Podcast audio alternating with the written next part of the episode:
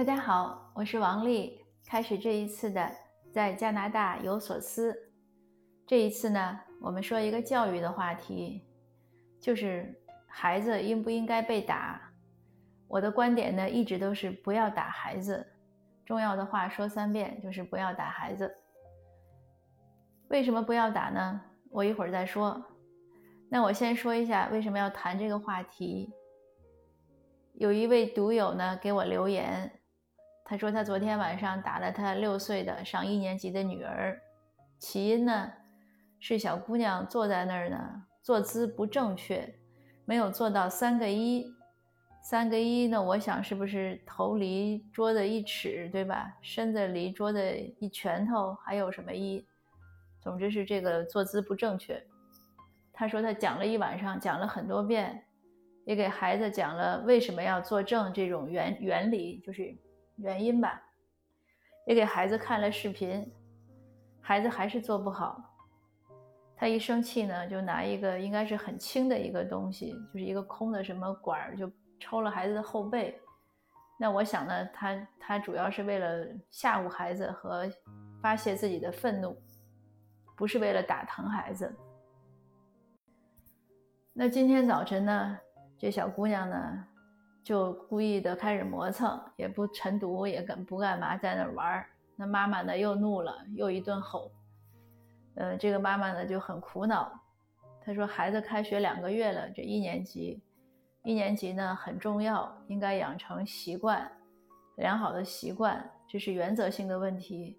可是为什么到现在孩子还不能自律，早晨养不成晨读的习惯？”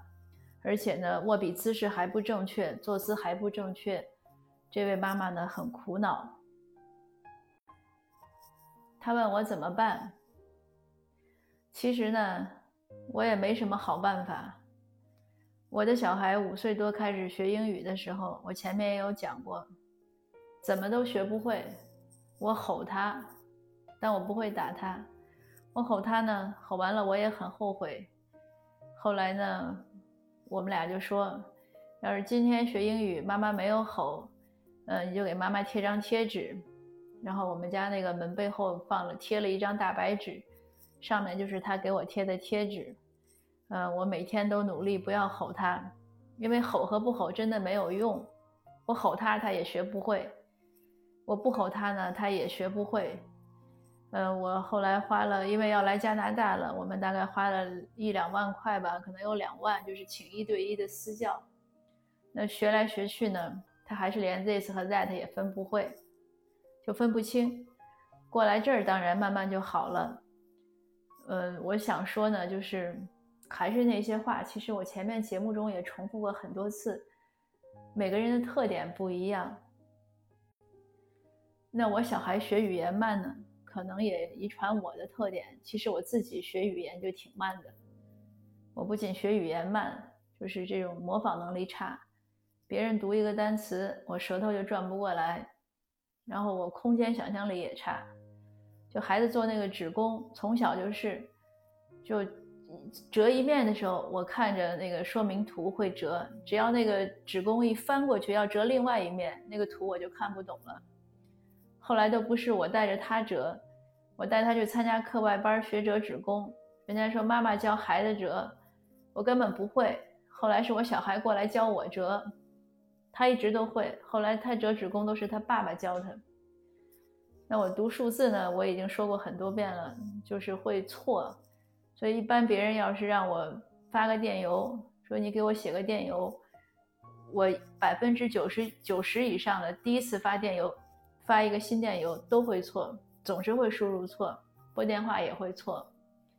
那幸好呢，我小孩遗传了他爸爸的数学头脑，所以他现在特别爱上会计。到现在十五岁了，那从回回过头看，从他五岁学英语，我吼他，到现在，昨天我要写写两句英语的句子，写了五个问题，我让他帮我改，五个他全帮我重写了。我说：“那你读一遍，你教我一下，看这个音调怎么读。”他读完了，我怎么也学不会，因为这边小孩读呢，都是那种声调读的多。那我小孩还鼓励我，他说：“妈妈，你发音挺准的，音调是读的有点怪。”这些事儿说什么呢？说来说去呢，其实我就想跟那个听友说，你说你的孩子坐坐直什么三个一，我就想问问所有的大家诸位，谁坐那儿能三个一坐直了？我没有见过任何一个成年人坐在那儿能保持三个一的。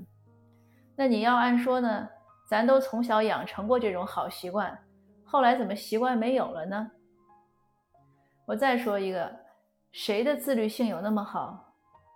我为什么要在知识星球开一个打卡营呢？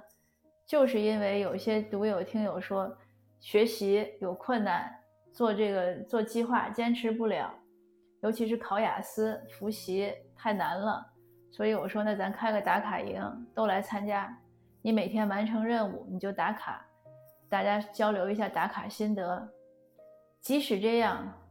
能从我开营到现在能坚持打卡的，除了我自己断了一天之外，没有任何一个人能坚持下来。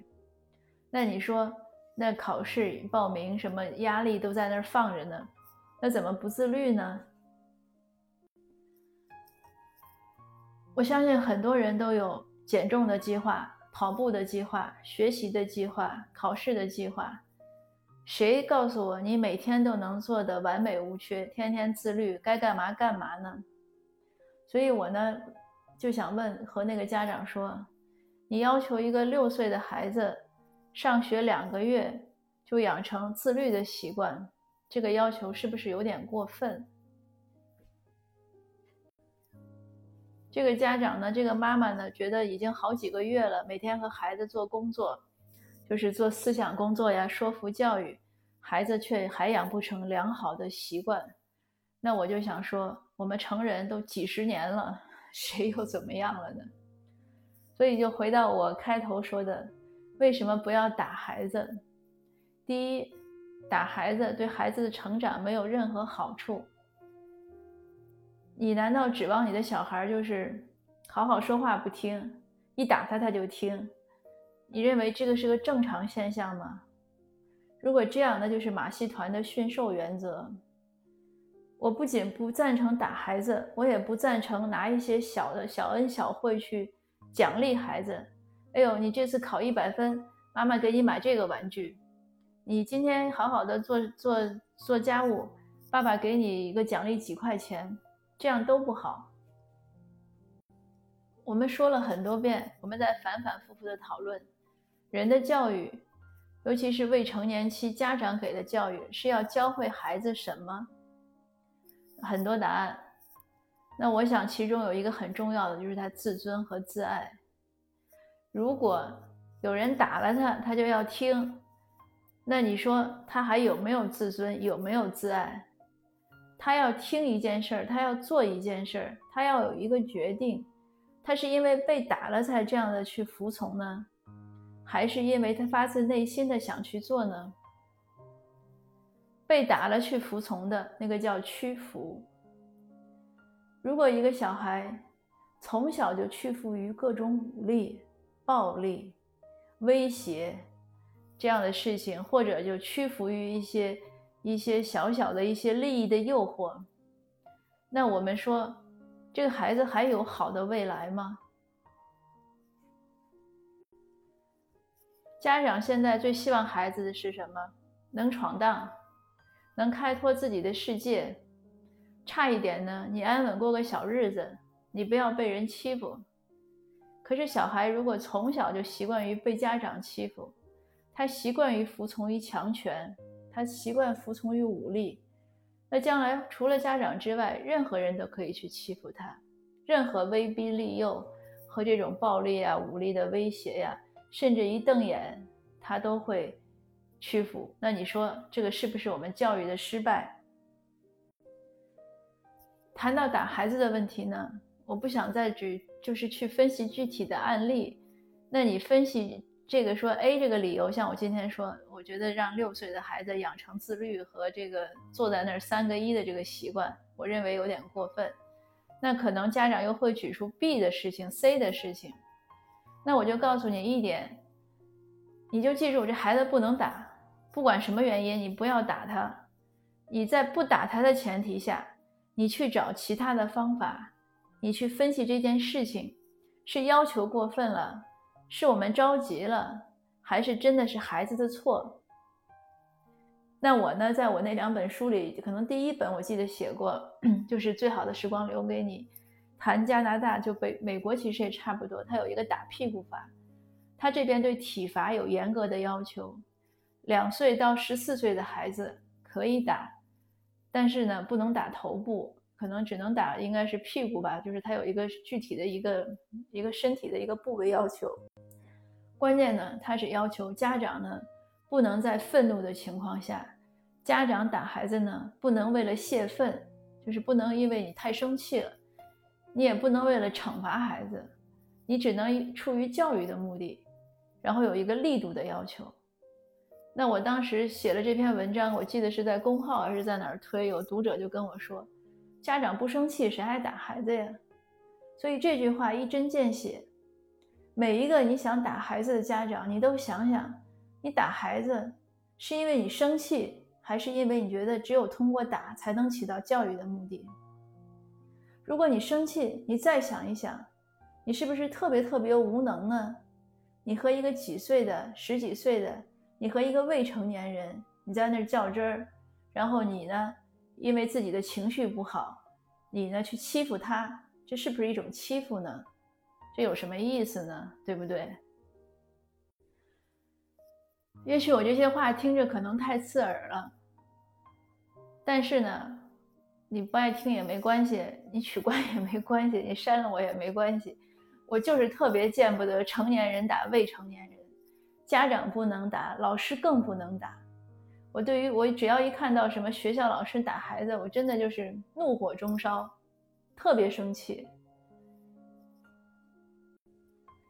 那在推及一切家暴，什么丈夫打妻子，种种这些，我都是非常受不了的。如果这个就是这样，如果你在角斗场，那你体力相当，你爱跟谁打跟谁打，拳击场上你去打，但是呢。不要，就是不要去欺负弱者，因为在家里，孩子不能反抗，太太不能反抗，或者老师对学生，学生他没有力气反抗，你你就去打他，那这个事情是特别不应该的。那我们当我们把这些问题呢上升到一个高度，然后有一个意识的警戒线，就是不能打。那以后呢，我我这个这个节目，我我以前可能也讲过类似的观点。以后呢，我也不想再讲，因为每一次讲呢也挺动感情的，有点不高兴，有点不愉快。就是希望大家呢，一一个是自己记住呢，不要打孩子；另外呢，也一定要制止什么学校里老师对孩子的施暴。同时呢，我们要推及这种观念，因为这个我觉得是一个社会的文明的提升，就是不欺负弱小的人，这是一个社会的文明的提升。对弱势群体、对弱者，要有更多的关爱，而不是去欺凌他们，更不能去泄愤。